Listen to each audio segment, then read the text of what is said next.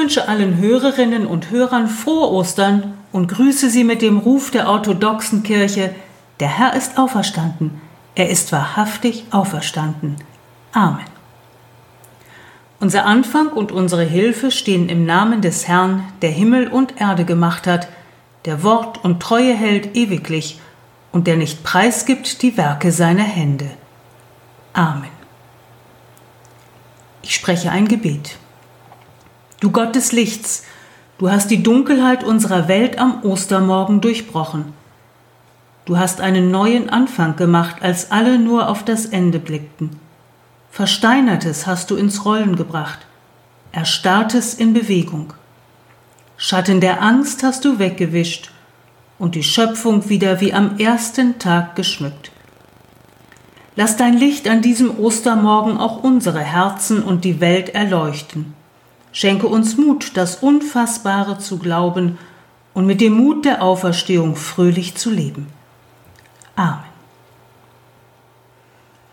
Im Markus-Evangelium lesen wir, als Jesus gestorben war, nahm Josef von Arimathea den Leichnam Jesu, wickelte ihn in ein Leinentuch und legte ihn in eine Grabhöhle. Den Eingang des Grabes verschloss er mit einem Stein. Zwei Frauen namens Maria hatten die Grablegung verfolgt. An diese Erzählung schließt sich das Osterevangelium an. Ich lese aus Kapitel 16. Die Frauen am leeren Grab. Als der Sabbat vorbei war, kauften Maria aus Magdala, Maria die Mutter von Jakobus und Salome duftende Öle. Sie wollten die Totensalbung vornehmen. Ganz früh am ersten Wochentag kamen sie zum Grab. Die Sonne ging gerade auf. Unterwegs fragten sie sich, wer kann uns den Stein vom Grabeingang wegrollen? Doch als sie zum Grab aufblickten, sahen sie, dass der große, schwere Stein schon weggerollt war. Sie gingen in die Grabkammer hinein. Dort sahen sie einen jungen Mann auf der rechten Seite sitzen, der ein weißes Gewand trug. Die Frauen erschraken sehr, aber er sagte zu ihnen, Ihr braucht nicht zu erschrecken. Ihr sucht Jesus aus Nazareth, der gekreuzigt worden ist. Gott hat ihn vom Tod auferweckt, er ist nicht hier. Seht, da ist die Stelle, wo sie ihn hingelegt hatten. Macht euch auf, sagt es seinen Jüngern und besonders Petrus. Jesus geht euch nach Galiläa voran. Dort werdet ihr ihn sehen, wie er es euch gesagt hat. Da flohen die Frauen aus dem Grab und liefen davon. Sie zitterten vor Angst und sagten niemandem etwas, so sehr fürchteten sie sich. Liebe Hörerinnen und Hörer, es ist früh am Morgen. Der Sabbat ist vorüber. Drei Frauen machen sich auf den Weg zum Grab Jesu. In den Stunden vor Sabbatbeginn konnte Jesu Leichnam nur noch in Totentücher gehüllt und ins Grab gelegt werden. Wenigstens diese Würde hatten sie ihm noch geben können. Es ist bedrückend, wenn man nicht in der Form von einem Verstorbenen Abschied nehmen kann, wie man es möchte. Das erleben Menschen im Moment in unserem Land, auch in unserer Gemeinde. Es dürfen sich nur wenige enge Familienmitglieder unter freiem Himmel auf dem Friedhof versammeln. Entfernt wohnende Familienmitglieder dürfen nicht anreisen. Das ist eine traurige Situation im ohnehin vorhandenen Schmerz des Abschiednehmens. Auch die beiden Frauen namens Maria und Salome in Jerusalem empfinden, dass ihnen der Ritus des Abschiednehmens fehlt. Sie wollen die Totensalbung nachholen. Auf dem Weg zum Grab stellen sich beschwerliche Gedanken ein. Wer wird uns den schweren Stein vom Eingang zur Grabhöhle fortwälzen? Wie ein Stein legt sich dieser Gedanke auf ihr Gemüt. Kennen Sie das auch, dass sich etwas wie ein Stein auf Ihre Seele legt? Gedanken wie diese vielleicht. Wie geht es weiter mit dem hinfälliger werdenden Gemeindeglied? Werde ich die Kraft zur Fürsorge haben?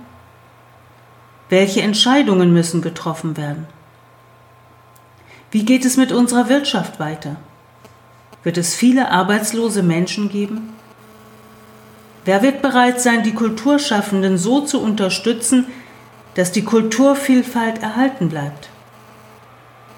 Werden wir nach der Corona-Pandemie die Weitsicht haben, Gesetze zu schaffen, die den Gruppen eine Existenzsicherung gewähren, die auf minimalem finanziellem Level leben? Werden wir den Willen zu Veränderungen haben? Schwere Gedanken, die sich wie Steine auf Menschen legen können. Die Frauen auf dem Weg zum Grab sind auch von schweren Gedanken belastet. Aber sie gehen. Sie sind auf dem Weg. Sie verharren nicht im Stillstand. Sie kennen die Lösung ihres Problems noch nicht.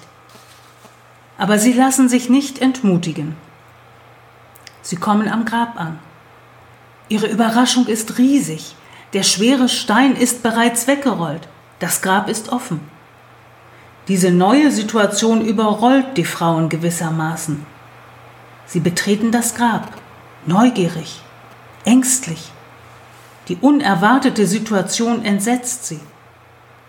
Ein junger Mann in weißer Kleidung spricht die Frauen an. Ihr sucht Jesus, den Gekreuzigten. Er ist auferstanden. Unglaublich. Die Frauen sind überwältigt. Die Situation ist völlig neu. Sie müssen sich erst damit auseinandersetzen. Der Evangelist Markus lässt den Frauen Zeit dazu. Sie dürfen entsetzt vom Grab fliehen. Erst später können sie über die Auferstehung Jesu reden. Neue Situationen erfordern ein Umdenken. Auch heute. Gerade in dieser Zeit, in der durch die Corona-Pandemie bekannte Strukturen in Bewegung geraten und Veränderung nötig wird. Ostern zeigt uns, mit Gottes Hilfe sind Veränderungen möglich. Unser Denken und Handeln darf in Bewegung geraten. Wir können Neues wagen. Das ist Auferstehung. Amen. Ich spreche ein Fürbittgebet. Gott des Lebens, wir feiern, dass der Tod keine Macht über das Leben hat. Und doch sehen wir, wie Zehntausende Menschen in den Flüchtlingslagern in Griechenland in todgeweihter Situation leben. Gott, am Ostersonntag schreien wir dir dieses Unrecht entgegen. Wir bitten dich, mach unsere Politikerinnen in Deutschland und der europäischen Gemeinschaft stark zum Handeln, damit die Flüchtlinge endlich in menschenwürdige Unterkünfte gebracht werden. Wir denken auch an das griechische Volk, das mit der Situation überfordert ist. Lass sie neue Anfänge durch politischen Mut und tätige Hilfe erfahren. Wir bitten dich für alle Helfenden in den Flüchtlingslagern und Elendsvierteln weltweit, in den Krankenhäusern, Altenheimen und der ambulanten Pflege. Schütze sie vor Infektionen. Wir bitten dich um ein scharfes Auge, damit wir auch die Menschen in den Blick nehmen, die leicht übersehen werden. Gott, wir bitten dich um Geduld und Gelassenheit hinzunehmen, dass wir nicht alle Not wenden können. Das kannst nur du. Lass den Sieg des Lebens für alle Menschen erfahrbar werden. Amen. Wir beten, wie Jesus Christus es uns gelehrt hat unser Vater im Himmel, geheiligt werde dein Name, dein Reich komme, dein Wille geschehe, wie im Himmel, so auf Erden. Unser tägliches Brot gib uns heute und vergib uns unsere Schuld, wie auch wir vergeben unseren Schuldigern. Und führe uns nicht in Versuchung, sondern erlöse uns von dem Bösen. Denn dein ist das Reich und die Kraft und die Herrlichkeit in Ewigkeit. Amen. Gott, segne uns und behüte uns. Lass dein Angesicht über uns leuchten und sei uns gnädig. Wende uns dein Angesicht freundlich zu und schenke uns Frieden. Amen.